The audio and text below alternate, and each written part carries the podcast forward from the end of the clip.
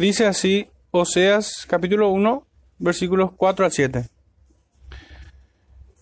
Y le dijo Jehová, ponle por nombre Jezreel, porque de aquí a poco yo castigaré a la casa de Jehú por causa de la sangre de Jezreel, y haré cesar el reino de la casa de Israel. Y en aquel día quebraré yo el arco de Israel en el valle de Jezreel. Concibió ella otra vez, y dio a luz una hija.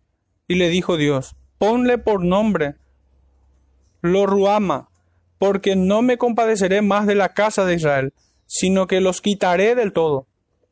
Mas de la casa de Judá tendré misericordia, y los salvaré por Jehová su Dios, y, y no los salvaré con arco, ni con espada, ni con batalla, ni con caballos, ni jinetes. Señor bendiga su palabra, hermanos, pueden sentarse. Me ayuda a predicar su palabra. Hermanos, el título de este sermón es Tendré misericordia del que yo tenga misericordia. Parafraseando un poco lo dicho por el apóstol Pablo en su epístola a los romanos en el capítulo 9. Pero hermanos, quisiera introducir rápidamente el tema, yéndonos a la cita en el libro de Segunda de Reyes, capítulo 17 donde nos va a ayudar un poco a, entender todo el panorama que hoy vamos a estar viendo Dice así en 2 de Reyes 17, verso 7 en adelante. Porque los hijos de Israel pecaron contra Jehová su Dios, que los sacó de tierra de Egipto, debajo la mano de Faraón, rey de Egipto, y temieron a dioses ajenos, y anduvieron en los estatutos de las naciones que Jehová había lanzado de delante de los hijos de Israel, y en los estatutos que hicieron los reyes de Israel y los hijos de Israel hicieron secretamente cosas no rectas contra Jehová su Dios, edificándose lugares altos en todas sus ciudades, desde las torres de, la, de las atalayas hasta las ciudades fortificadas. Y levantaron estatuas e imágenes de acera en todo collado alto y debajo de todo árbol frondoso. Y quemaron allí incienso en todos los lugares altos, a la manera de las naciones que Jehová había traspuesto de delante de ellos. E hicieron cosas muy malas para provocar a ira a Jehová y servían a los ídolos de los cuales Jehová les había dicho, vosotros no habéis de hacer esto. Jehová amonestó entonces a Israel y a Judá por medio de todos los profetas y de todos los videntes, diciendo, Volveos de vuestros malos caminos y guardad mis mandamientos y mis ordenanzas, conforme a todas las leyes que yo prescribí a vuestros padres y que os he enviado por medio de mis siervos, los profetas. Mas ellos no obedecieron, antes endurecieron su cerviz como la cerviz de sus padres, los cuales no creyeron a Jehová su Dios, y desecharon sus estatutos y el pacto que él había hecho con sus padres, y los testimonios que él había prescrito a ellos, y siguieron la vanidad y se hicieron vanos y fueron en pos de las naciones que estaban alrededor de ellos, de las cuales Jehová les había mandado que no hiciesen a la manera de ellas. Dejaron todos los mandamientos de Jehová su Dios y se hicieron imágenes fundidas de dos becerros y también imágenes de acera y adoraron a todo el ejército de los cielos y sirvieron a Baal. E hicieron pasar a sus hijos y a sus hijas por fuego y se dieron a adivinaciones y agüeros y se entregaron a hacer lo malo ante los ojos de Jehová, provocándole a ira. Jehová, por tanto, se oiró en gran manera contra Israel y los quitó de delante de su rostro, y no quedó sino solo la tribu de Judá. Tremenda porción de las escrituras que nos permite un poco entender todo el contexto, porque por un lado vamos a ver a diez tribus que fueron quitadas, que fueron destruidas, que cayeron bajo el juicio de Dios, implacable juicio. Es imposible de que un hombre pudiera soportar, sea hombre o ejército o nación. Pero por otro lado vemos en el versículo 7 que el Señor tuvo misericordia de un remanente de la tribu de Judá. Y el Señor así lo quiso. Leíamos en el verso 20, y desechó Jehová a toda la descendencia de Israel, y los afligió y los entregó en manos de saqueadores, hasta echarlos de su presencia. Verso 21, porque separó a Israel de la casa de, David y ellos hicieron rey a Jeroboam, hijo de Nabat. Y Jeroboam apartó a Israel en pos de Jehová y les hizo cometer gran pecado. Y los hijos de Israel anduvieron en todos los pecados de Jeroboam que él hizo, sin apartarse de ellos, hasta que Jehová quitó a Israel de delante de su rostro, como él lo había dicho por medio de todos los profetas sus siervos. Israel fue llevado cautivo a su tierra, a Asiria, hasta hoy. Esto quiere decir, hermano, que perpetuamente el reino del norte desapareció, fue destruido. Aquellas diez tribus fueron dispersadas, aniquiladas completamente. Dejaron de ser un pueblo, ya nunca más será.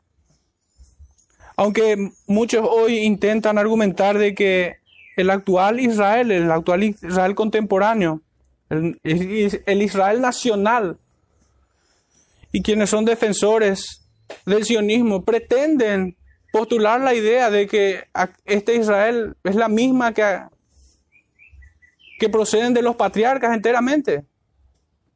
Cuando claramente la escritura nos muestra que aquellas tribus fueron destruidas y que tan solo un remanente del reino del sur quedó. Hermanos, este texto es seguramente muy lamentable para los sionistas y dispensacionalistas fanáticos de las doce tribus que apostataron en pos de los Baales. Hermanos, hoy pretendo desarrollar esta porción del profeta Oseas en cuatro puntos. Y esto cante a cada versículo que hemos leído. El versículo 4 lleva por subtítulo, castigaré la casa de Jehú. El segundo punto es tocante al verso 5 y por su título dice así, en aquel día yo los quebraré. Nuestro tercer punto es tocante al verso 6 y dice así, porque no me compadeceré más. Y por último, hermanos, cerrando el, el verso 7, dice así el subtítulo, más de la casa de Judá tendré misericordia y los salvaré. Nuestro verso 4 decía así, y le dijo Jehová, ponle por nombre Jezreel, porque de aquí a poco yo castigaré la casa de Jehú. Y hermano, conviene que podamos entender bien quién es este personaje que aquí se cita, Jehú. Y por qué Dios le hace poner al, a su hijo, al profeta Osea, este nombre de Jezreel, que significa Dios dispersa y que en el flujo del pensamiento que encontramos en el texto significa que Dios los aniquila. Dios los esparce, ya no serán pueblo. De hecho, es uno de los nombres que Dios le manda poner también a los hijos del profeta y de Gomer. Será entonces de vital importancia conocer quién es Jehú y cuáles fueron sus hechos.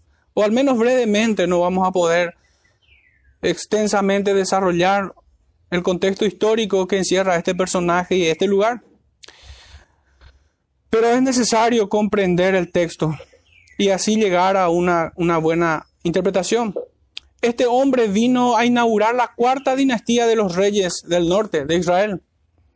En su momento él fue oficial del ejército al servicio del rey Acab. Recordarán quién es este rey, tal vez uno de los más perversos que hay como también lo fue Jeroboam, tanto el primero como el segundo.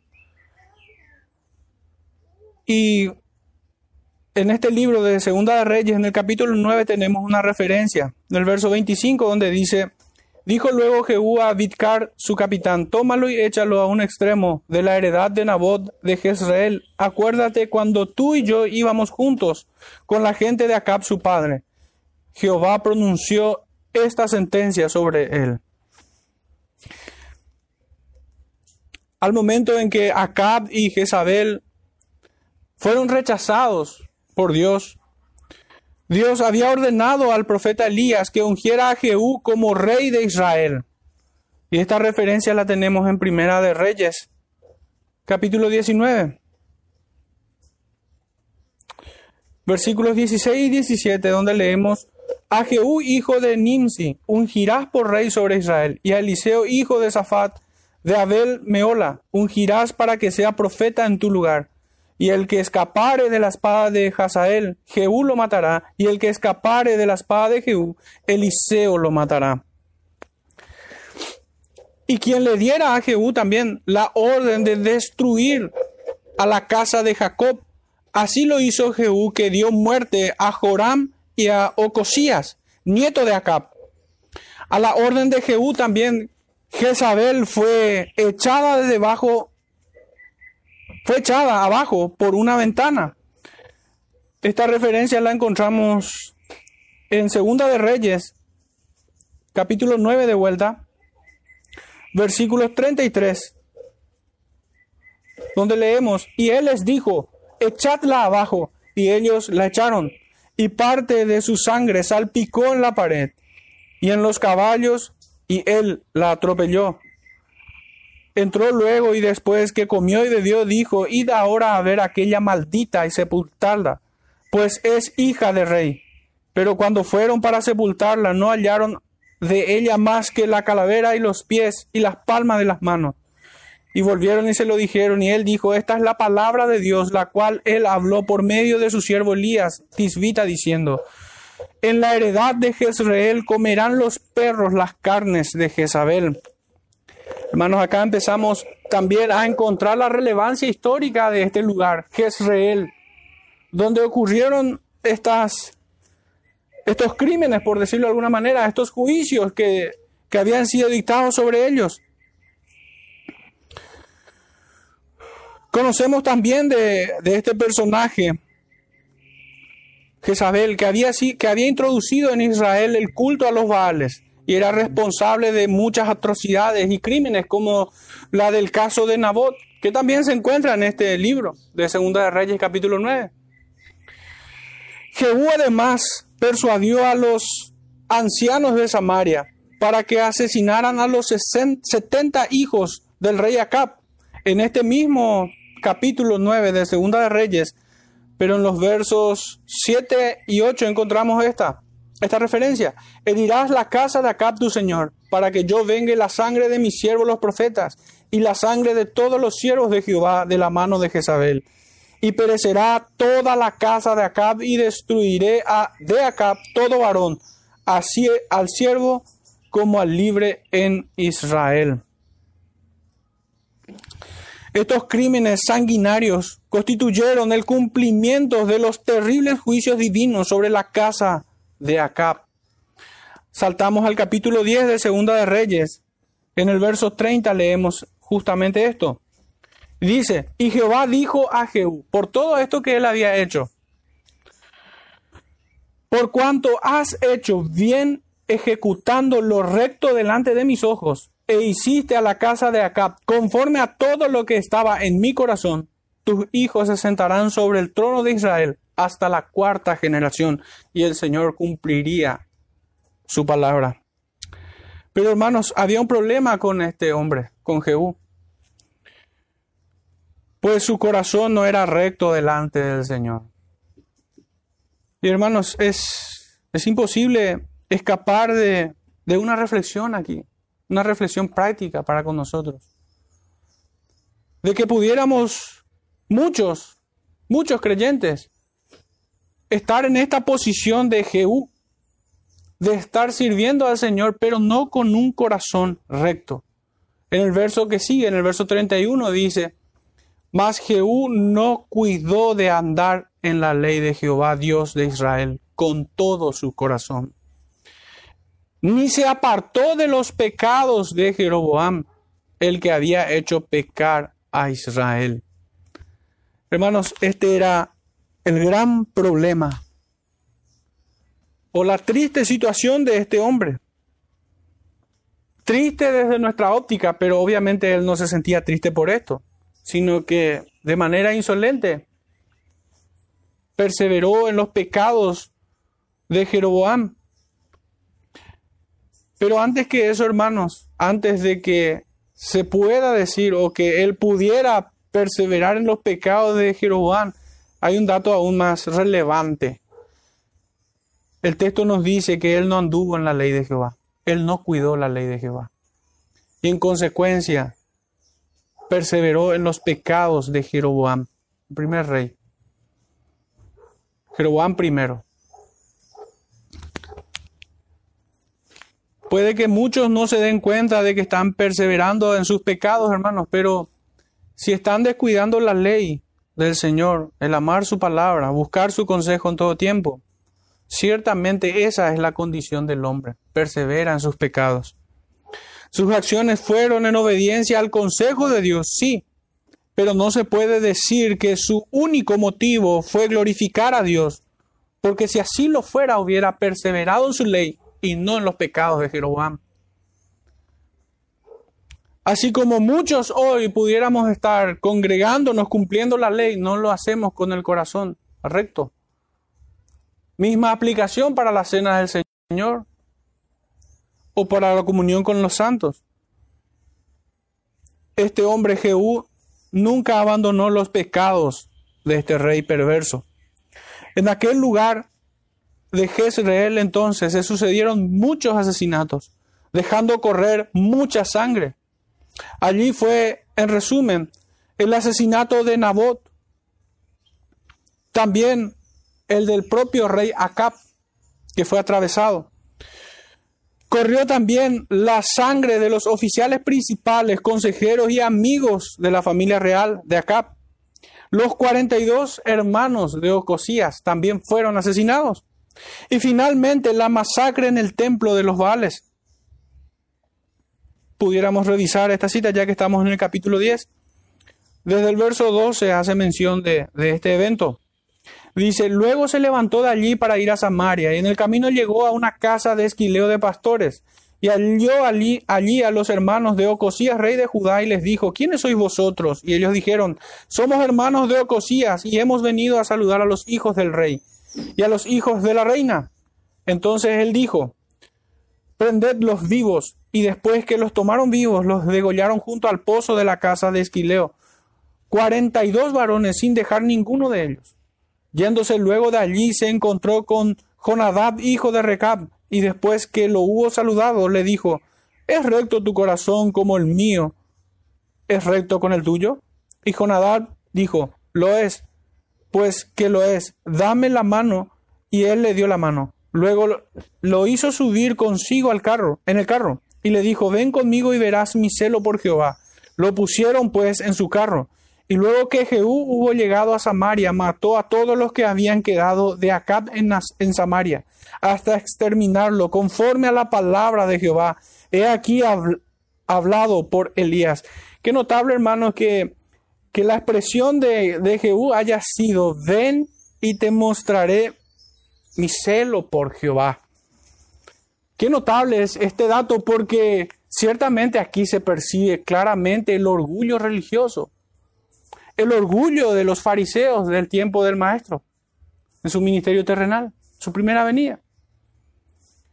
Es como si hoy nosotros escucháramos que hay gente que se gloría porque ora por esto o por aquello, o que sale y evangeliza o predica. No que esto esté mal, obviamente no es, no es lo que pretendo decir ni dejar como idea sino que en la presunción de, de hacer hecho. O más bien simplemente en poner en duda lo que otro hace. Es como de que yo oro más que vos. O yo predico más que vos. O yo diezmo más que vos. O yo esto que aquello. Es sinceramente revelador este, esta expresión de, de Jehú. Verso 18, seguimos leyendo. Después reunió Jehú a todo el pueblo y les dijo, Acab sirvió poco a Baal, mas Jehú lo servirá mucho. Llamadme pues luego a todos los profetas de Baal, a todos sus siervos y a todos sus sacerdotes, que no falte uno, porque tengo un gran sacrificio para Baal. Cualquiera que faltare no vivirá. Esto hacía Jehú con astucia para exterminar a los que honraban a Baal. Y dijo Jehú, santificad un día solemne a Baal y ellos convocaron. Y envió Jehú por todo Israel y vinieron todos los siervos de Baal, de tal manera que no hubo ninguno que no viniese. Y entraron en el templo de Baal, y el templo de Baal se llenó de extremo a extremo. Entonces dijo al que tenía el cargo de las vestiduras, saca vestiduras para todos los siervos de Baal. Y él le sacó vestiduras. Y entró Jehú con Jonadab, hijo de Recap, en el templo de Baal y dijo a los siervos de Baal, mirad y ved que no haya aquí entre vosotros alguno de los siervos de Jehová, sino solo los siervos de Baal. Y cuando ellos entraron para hacer sacrificio y holocausto, Jehú puso fuera a ochenta hombres y les dijo, cualquiera que se dejare vivo a alguno de aquellos hombres que yo he puesto en vuestras manos, su vida será por la del otro. Y después que acabaron ellos de hacer el holocausto, Jehú dijo a los de su guardia y a los capitanes, entrad y matadlos, que no escape ninguno. Y los mataron a espada y los dejaron tendidos, los de la guardia y los capitanes y fueron hasta el lugar santo del templo de Baal. Y sacaron las estatuas del templo de Baal y las quemaron. Hermanos, ciertamente hizo justicia a este hombre al erradicar todo vestigio de los Baales y de quienes le servían a estos ídolos. Pero hermanos, ¿le dio completamente la gloria al Señor? ¿O él quiso robarle también la gloria al Señor? ¿Por qué había ese sentir en su corazón? Y podemos estar seguros de que esto es así, porque de la abundancia del corazón habla la boca, dice la escritura. ¿Por qué este hombre tuvo que jactarse y decir, ven y te mostraré cuánto celo tengo por Jehová? Realmente la boca espuma lo que hay en su corazón, su propia vergüenza, parafraseando un poco a Santiago. Entonces fueron muchos los crímenes, los asesinatos, la sangre que corrió en Jezreel. Y en gran número. Jehú finalmente es visto en esta historia como un idólatra sanguinario, que fue usado como un instrumento de la justicia divina, de la divina providencia de Dios. Lamentablemente la casa de Jehú no resultó ser mejor que sus predecesoras esta línea del reinado de, Jehú culminó con el asesinato de Zacarías. Y esto está en Segunda de Reyes, capítulo 15. Podemos encontrar esta referencia. Segunda de Reyes, capítulo 15, versos 10 al 12, donde dice, contra él conspiró Salún, hijo de Jadés, y lo hirió en presencia de su pueblo y lo mató y reinó en su lugar. Los demás hechos de Zacarías, he aquí que están escritos en el libro de las crónicas de los reyes de Israel.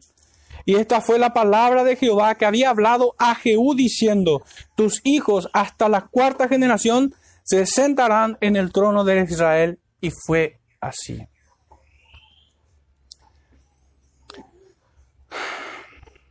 El Señor cumplió, hermanos, su profecía, su palabra su amenaza, su advertencia, su promesa también podemos decir. Porque ciertamente cuando el Señor juzga con justo juicio a los impíos y son quitados de este lugar para despertar en la llama de su condenación, el pueblo es bendecido, el pueblo de Dios es bendecido, pues su verdugo es quitado del medio. Es una misericordia de Dios para con sus hijos que él aplique justicia para con los perversos. Esto es una bondad de parte suya. El texto nos dice, ponle nombre Jezreel, porque de aquí a poco yo castigaré la casa de Jehú.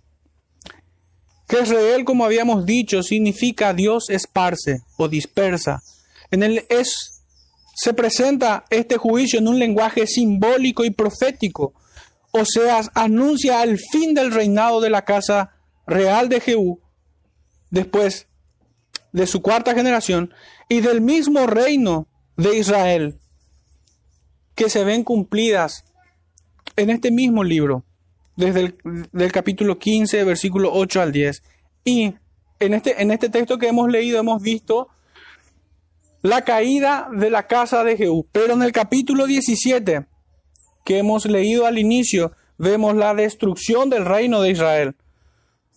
capítulo 7, verso 6 dice, en el año 9 de Oseas, el rey de Asiria tomó Samaria, Oseas el rey, no el profeta, y llevó a Israel cautivo a Asiria y los puso en Jalab, en Abor, junto al río Gozán y en las ciudades de los Medos. Saltemos al verso 23, donde leemos, hasta que Jehová quitó a Israel de delante de su rostro, como él lo había dicho por medio de todos los profetas, sus siervos.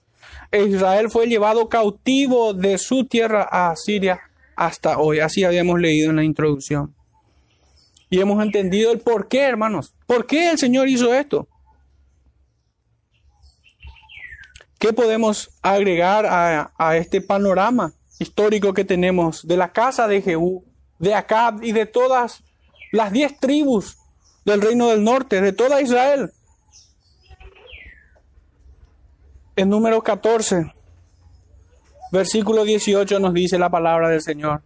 Jehová tardo para la ira y grande en misericordia, que perdona la iniquidad y la rebelión, aunque de ningún modo tendrá por inocente al culpable, que visita la maldad de los padres sobre los hijos hasta los terceros y hasta los cuartos. Esta es la misma enseñanza que encontramos en el profeta Nahum. Capítulo 1, verso 3 dice, Jehová es tardo para la ira y grande en poder, y no tendrá por inocente al culpable. Jehová marcha en la tempestad y el torbellino y las nubes son el polvo de sus pies. ¿Qué podemos decir, hermanos, en cuanto a esto? Que Dios es bueno, que Dios es justo, pero el hombre es perverso. De todas las atrocidades que hemos leído aquí en todas estas citas que sacamos de primera y de segunda de Reyes, hermanos, creo que lo más aborrecible es el haber despreciado a un Dios perdonador, a un Dios que enviaba a sus profetas, a sus siervos, una y otra vez a llamar al arrepentimiento a este pueblo de Israel. Pero este pueblo en su simulación, porque se escondían, leíamos en el texto, para pecar en contra de Jehová. Queriendo tomarlo por tonto, queriendo burlarse de él, como sirviendo a Dios de manera visible, pero internamente en sus corazones. Servían a los Baales entregándose a sus pasiones, a sus delitos y pecados. Hermanos, creo que hay mayor reprochabilidad en el hombre cuando éste conoce que Dios es bueno. Cuando éste conoce de que Dios llama al arrepentimiento. De hecho que la escritura nosotros leemos en ella que Dios no se goza en la muerte del impío, pero es el impío que insistentemente se goza en su impiedad. El impío se engaña a sí mismo pensando de que Dios en, en su misericordia, en su bondad, Él deja de ser justo, hermanos, como si fuera que ese atributo, esa perfección divina, colisiona contra otro atributo divino que es su justicia y su santidad, que Él es puro de ojos como para mirar el pecado. Los impíos recurrentemente piensan de que Dios es blando, que Dios es maleable,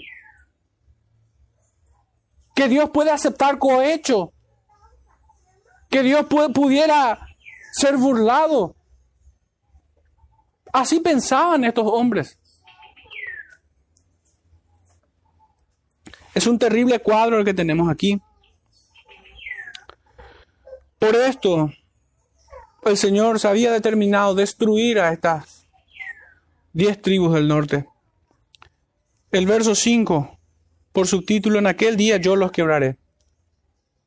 Es una sentencia aún más clara. El verso 5 es breve, pero contundente. Dice, y en aquel día quebraré yo el arco de Israel en el valle de Jezreel el texto entonces nos dice que Él mismo, Dios mismo, quebrará en un sentido directo a Israel. Quebrará a Israel en el valle de Jezreel.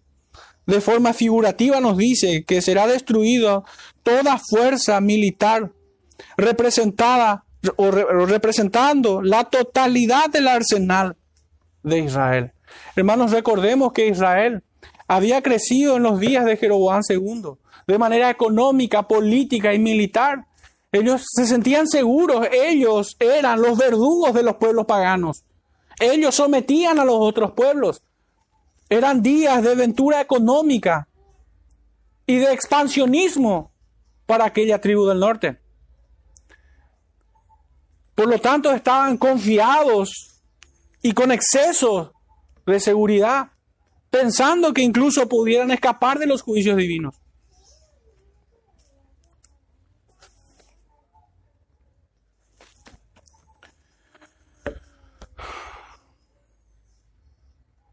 Ellos no pensaban en sus pecados, no les quebrantaba, no les pesaba en absoluto. Por eso no temían, no temían el justo juicio de Dios. Y es que además de sus, de sus antecedentes ya mencionados,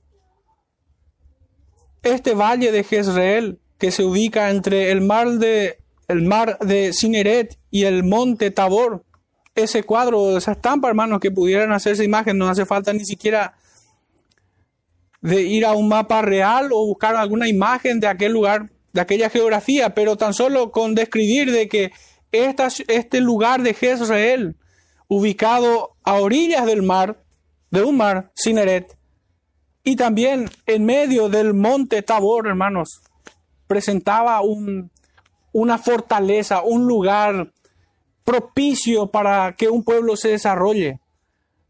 Era una tierra buena en la cual cultivar, en la cual prosperar, criar ganados.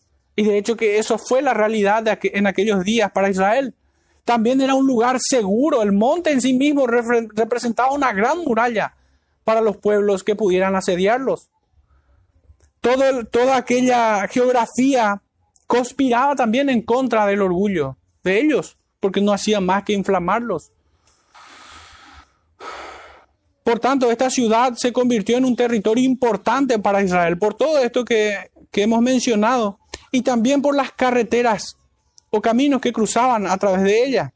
Eran caminos importantes para el comercio, para el traslado de fuerzas militares. Pero hermanos, este lugar también está identificado como el valle de Armagedón que muchos tendrán todavía refrescado la memoria acerca de lo que hemos predicado en Apocalipsis, acerca de este valle.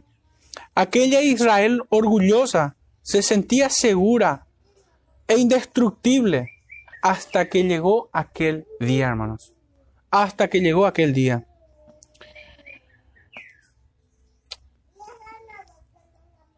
Si bien breve, este verso contundente Dios mismo los quebraría. Aquel Dios que en otro tiempo era su retaguardia y que caminaba como poderoso gigante delante de ellos, hermanos, protegiéndoles de, los enemigos, hoy sería quien iría por ellos. Ya no habría nada que, que pudiera detener. El verso 6 a modo de un subtítulo, porque no me compadeceré más, cerrando aún con más fuerza la sentencia anterior. Dice el verso 6, concibió ella otra vez y dio a luz una hija, y le dijo Dios, ponle por nombre lo Ruama, porque no me compadeceré más de la casa de Israel, sino que los quitaré del todo. Aquella Israel ya no sería compadecida por Dios. El domingo pasado hemos visto cómo la vida misma del profeta era como una gran parábola que nos comunicaba el amor fiel e indeclinable de Dios para con sus escogidos. Y al mismo tiempo también transmitía la triste verdad, la terrible verdad de que el pueblo, de que aquella Israel era pecadora era fornicaria. Aquellos que decían ser pueblo no eran otras cosas que adúlteros. En este punto, Dios manda al profeta a ponerle por nombre a su hija una sentencia contra los hijos de aquella Jezabel, o mejor dicho, de aquellos descendientes de Jezabel. Porque aquel pueblo, así como Jezabel, fornicaba con los Baales. Lo Ruama es su nombre, cuyo enérgico significado es, porque no me compadeceré más de la casa de Israel, sino que los quitaré del todo. Es en este punto donde nosotros podemos entender que el Señor no cargó contra las ejecuciones de Jehú, el Señor lo había aprobado, sino que, sino porque lo sirvió con un corazón que no fue recto, entregado a la idolatría y despreciando su ley. Y por las mismas razones Israel es sentenciado a una completa destrucción, separado del amor de Dios y desprovistos de toda gracia, sin Cristo. Todo Israel se precipitó hacia niveles extremos de impiedad, pecando orgullosamente, creyéndose importantes, vinieron a ser desechados. Hijos espurios de Abraham. Ya el Señor lo decía en el Evangelio de Juan capítulo 8. Si fueras hijos de Abraham, las obras de Abraham harías. Ustedes son más bien hijos de Satanás, le decía el Señor.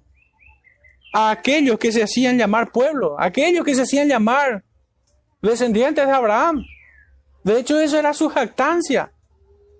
Nosotros no somos hijos de ramera, y sí lo eran, descendientes de Jezabel. En cuanto a sus prácticas me refiero metafóricamente.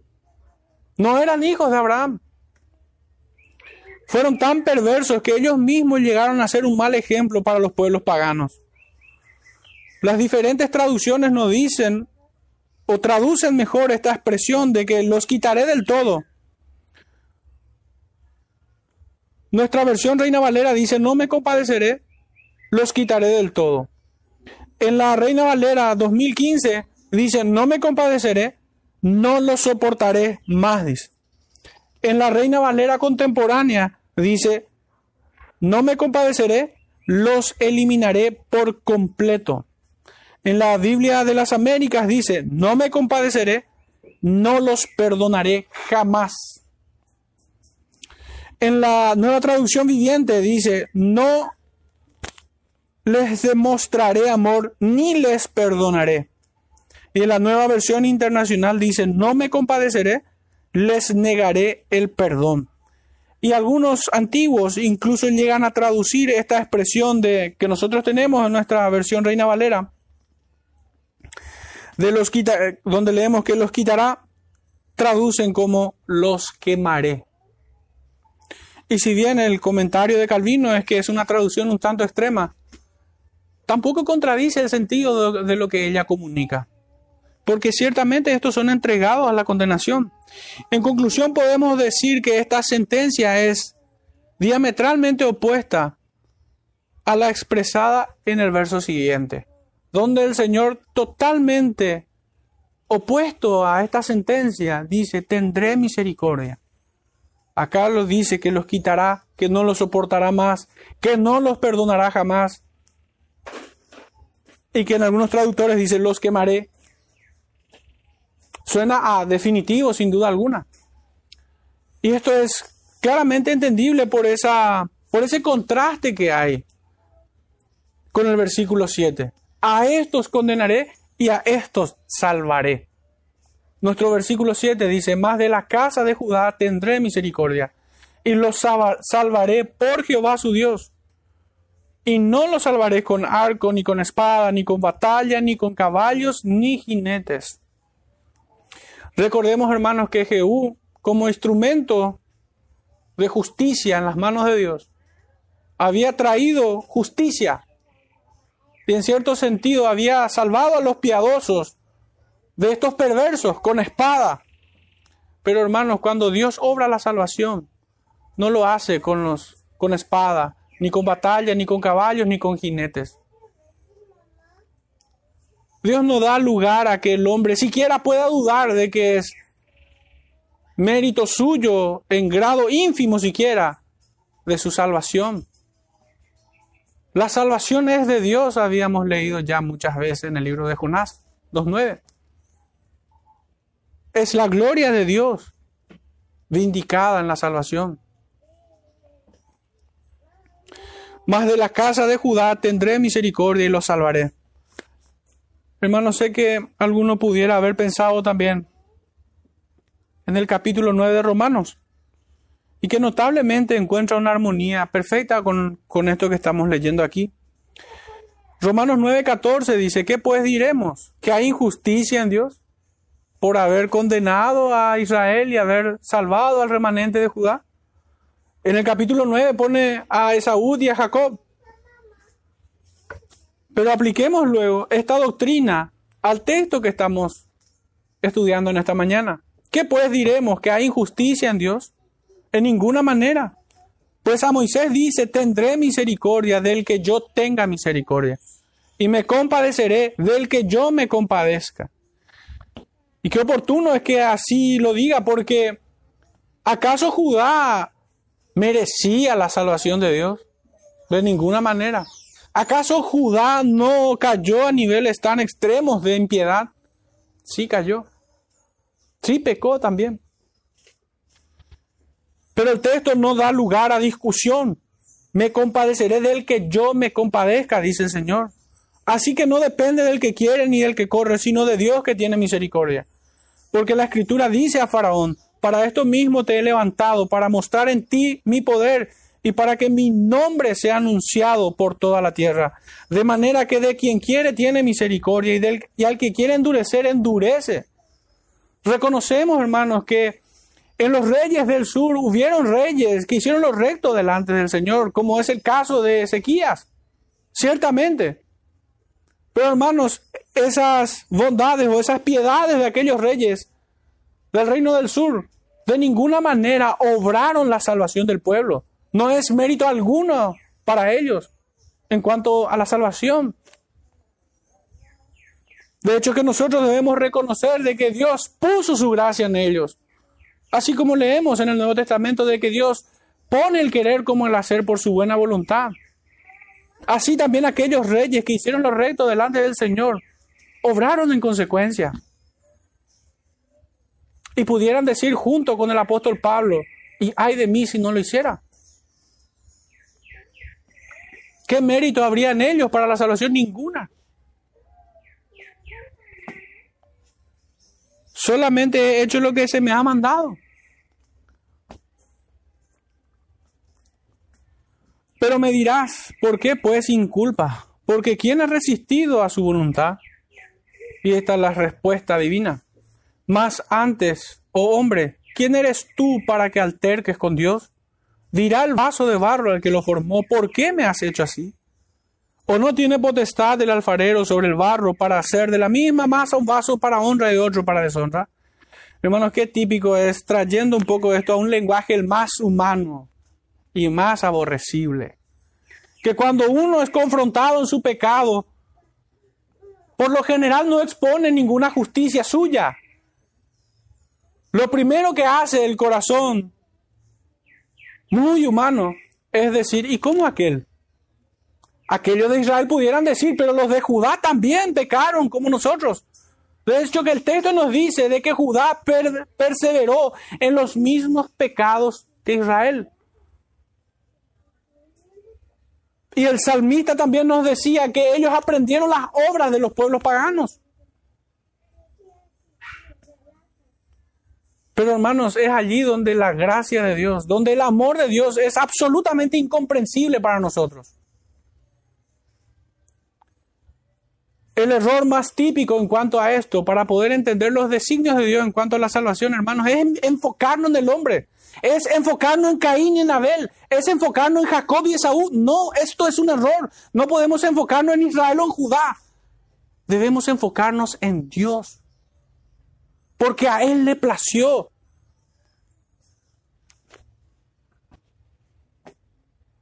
¿Cuánto sentido tiene el texto que leemos en el Salmo 8, cuando, donde dice de que crece el hombre para que te acuerdes de Él? En otro lugar leemos de que el hombre es como gusano. ¿Qué mérito hay en nosotros? No hay mérito alguno.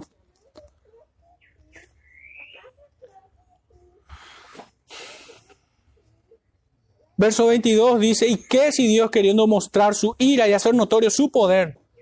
Soportó, dice, con mucha paciencia los vasos de ira preparados para destrucción. Y muchos entienden mal la paciencia la paciencia de Dios, como si fuera una debilidad. Y fíjense que esto es símbolo de fortaleza, pues dice Dios lo soportó con mucha paciencia. Verso 23, y para hacer notoria las riquezas de su gloria, las mostró para con los vasos de misericordia, que él preparó de antemano para gloria, a los cuales también ha llamado, esto es, a nosotros, no solo a los judíos, sino también a los gentiles, como también en Oseas dice, llamaré pueblo mío al que no era mi pueblo, y a la no amada, amada. Aquel pueblo que se jactaba ser descendientes de Abraham,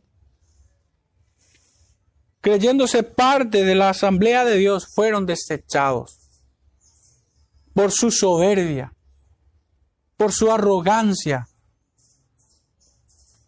porque eran hijos de Satanás.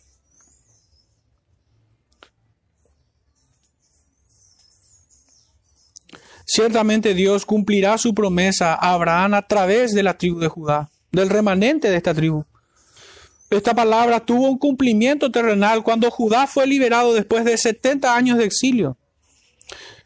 Y luego volvieron a Jerusalén por medio del Señor. Fue en su gracia en su favor, no con espada, no con caballo, no en batalla, hermanos, sino en la gracia de Dios aquel remanente de Judá fue liberado y volvió a Jerusalén. Una vez más, para quienes osaran cuestionar el accionar de Dios, ya encontramos respuesta en la pluma del apóstol Pablo. Pero para quienes buscan entendimiento de sus designios en el temor a Jehová, no encuentro mejor explicación que la cita que hemos leído en la introducción. Al Señor le ha placido así. Si volvemos brevemente a Segunda de Reyes,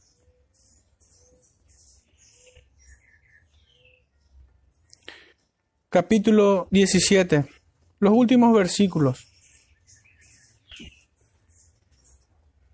Dice en el verso 20, y desechó Jehová toda la descendencia de Israel, y los afligió y los entregó en manos de saqueadores, hasta echarlos de su presencia, porque separó a Israel de la casa de David, y ellos hicieron rey a Jeroboam, hijo de Nabat. Y Jeroboam apartó a Israel de en pos de Jehová y les hizo cometer gran pecado. Y los hijos de Israel anduvieron en todos los pecados de Jeroboam que él hizo, sin apartarse de ellos, hasta que Jehová quitó a Israel de delante de su rostro, como él lo había dicho por medio de todos los profetas, sus siervos. E Israel fue llevado cautivo a su tierra Asiria hasta hoy. Al Señor le plació, hermanos, desechar a uno y amar al otro. El Señor así lo quiso. No hay mejor respuesta que esta. El texto nos dice, los salvaré por Jehová.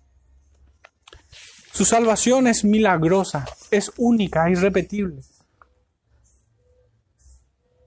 Que no puede ser compartida su gloria con nadie. La salvación es de Dios. Hermanos, veamos la salvación en los días de Noé. ¿Acaso el hombre participó en algo?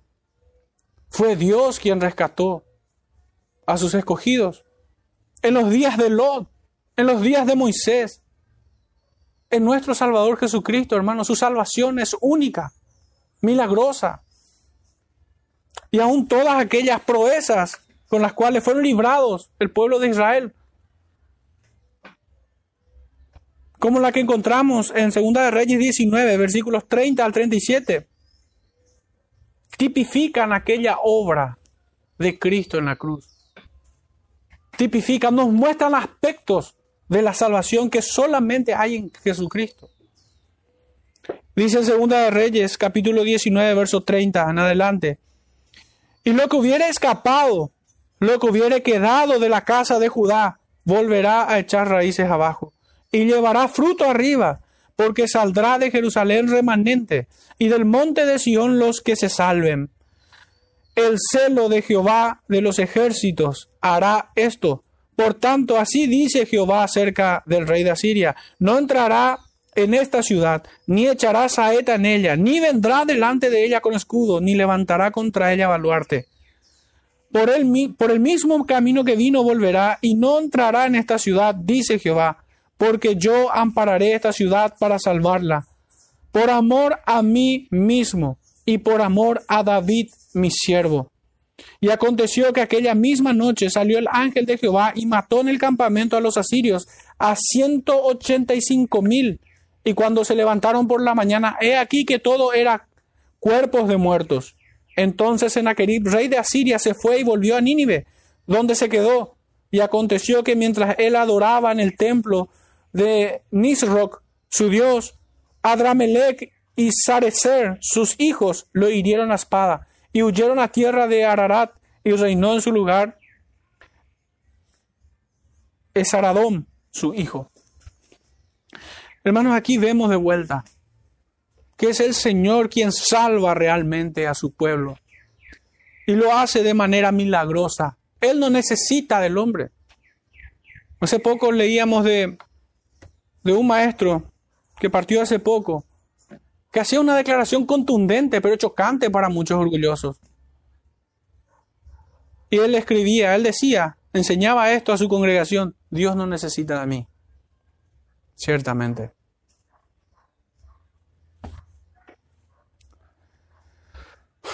El hombre ha de humillarse delante de su Dios. El texto nos dice de que Dios desprecia al altivo de ojos, dice la escritura.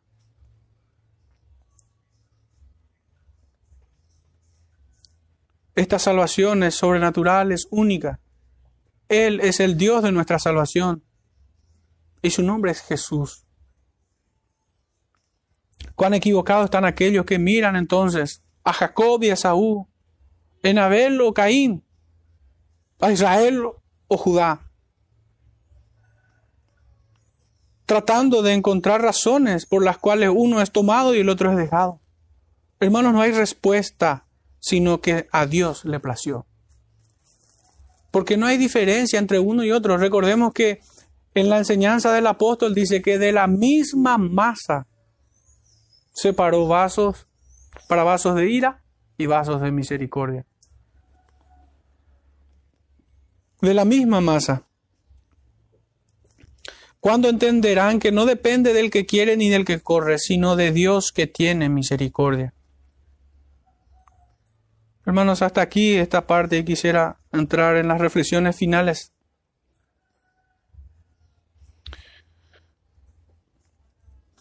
Leíamos en los versículos, a modo de recordarnos todos. El verso 4 nos hablaba del castigo sobre la casa de Jehú. En el verso 5 había una sentencia, en aquel día los quebraré.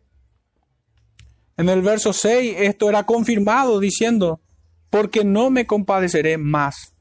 Y finalmente aquí, en el verso 7, mas de la casa de Judá tendré misericordia y lo salvaré. Hermanos, aquella Israel infiel era, sin embargo, un fiel representante de todos los hombres que desprecian a Cristo hoy, que se rebelan en contra de Dios, tal como lo hicieron en tiempo, tiempos atrás, en los días del profeta Samuel, cuando desechaban a Dios como su rey, se apartaron. Aquel Israel se apartó del reino establecido. Se apartaron del templo y del verdadero culto al Dios vivo. Ellos crearon su propia liturgia. Ellos llamaban Jehová a los becerros de oro. Israel es un fiel reflejo de las alianzas que hace la iglesia hoy en día o aquella que se hace llamar iglesia, con los baales y los pueblos paganos, dejando que el mundo entre en sus congregaciones. Así también es un fiel representante de todo el mundo impío en todos sus crímenes y asesinatos. Son todos hombres sanguinarios. Pero la sentencia es esta, que el Señor los esparcirá, así como la torre de Babel. Y así los destruirá y los desechará la iglesia apóstata, también como aquella Israel adúltera, se hace llamar pueblo de Dios, pero quedarán expuestos como realmente son, un pueblo degenerados e hijos espurios, porque son jezreelitas antes que verdadero israelita. No es extraño que hoy en día pocos den testimonios de Oseas y hagan poca justicia a su mensaje hoy en día. Así como ellos, todos los hombres que se rebelan contra Dios y contra su palabra, que menosprecian su ley y que no le sirven con un corazón recto, recibirán justa retribución. Pues escrito está, porque de aquí a poco castigaré y les será quitado todo poder.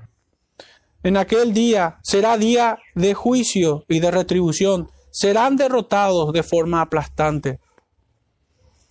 Esta humanidad se encuentra en la misma posición que Gomer, entregándose a sus pasiones, pecando indolentemente contra su Creador, y no hace más que parir hijos de ira, enemigos de Cristo y de su iglesia. Sin embargo, hermanos, pese a todo este lúgubre cuadro, Dios tiene misericordia de un remanente que espera en Cristo, siendo salvados en su gracia y por su amor, por el puro afecto de su voluntad. Fuera de Él no hay salvación, porque no hay otro nombre dado a los hombres en el cual podamos ser salvos.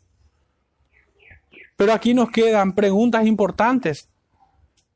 ¿Teme hoy el hombre o pudiéramos traerlo más para nosotros mismos? ¿Tememos hoy a Dios realmente? ¿Ha cambiado en alguna manera esto desde tiempos antiguos? ¿O es que ¿Servimos a Dios al modo que lo hizo Jehú? ¿Escapará alguno de la espada que sale de su boca? Nuestro celo por el Señor y la obediencia de vida es recta en nuestro corazón. Calvino comenta acerca de este punto del corazón de Jehú. En resumen, la reforma bajo Jehú fue similar a la del rey Enrique de Inglaterra, quien cuando vio que no podía librarse del yugo del anticristo romano, de otra manera que con algún disfraz, fingió, fingió, dice, gran celo por un tiempo. Luego se enfureció cruelmente contra todos los piadosos y dobló la tiranía del romano pontífice. Y así era Jehú. Cuando consideramos debidamente lo que hizo Enrique, fue realmente un valor heroico librar a su reino de la más dura de las tiranías, pero sin embargo, con respecto a él, ciertamente era peor que todos los demás vasallos del anticristo romano. Porque aquellos que continúan bajo esa esclavitud conservan al menos algún tipo de religión, pero no fue reprimido por la vergüenza de los hombres y de todo temor hacia Dios. Él era un monstruo, un hombre bestial. Así era Jehú. Este es el comentario de Calvino, comparándole a Jehú con Enrique VIII, que había librado a, a su Inglaterra de las fauces del Vaticano, del Imperio Romano, pero no lo hizo rectamente. No lo hizo con una motivación correcta, de hecho. No lo hizo por traer gloria a Dios, sino lo hizo para su propio beneficio, para su propia gloria. Y después terminó siendo peor terminó, terminó persiguiendo, convirtiéndose en un reflejo más de aquella Babilonia, de aquella Roma. Hermanos, que el Señor nos ayude en este tiempo a reflexionar sobre este pasaje del profeta Oseas. Señor les bendiga, hermanos. Oremos. Padre Santo, en esta mañana una vez más te rogamos, Padre, que no nos abandones, Señor, en este tiempo. Que tu palabra, Señor, no caiga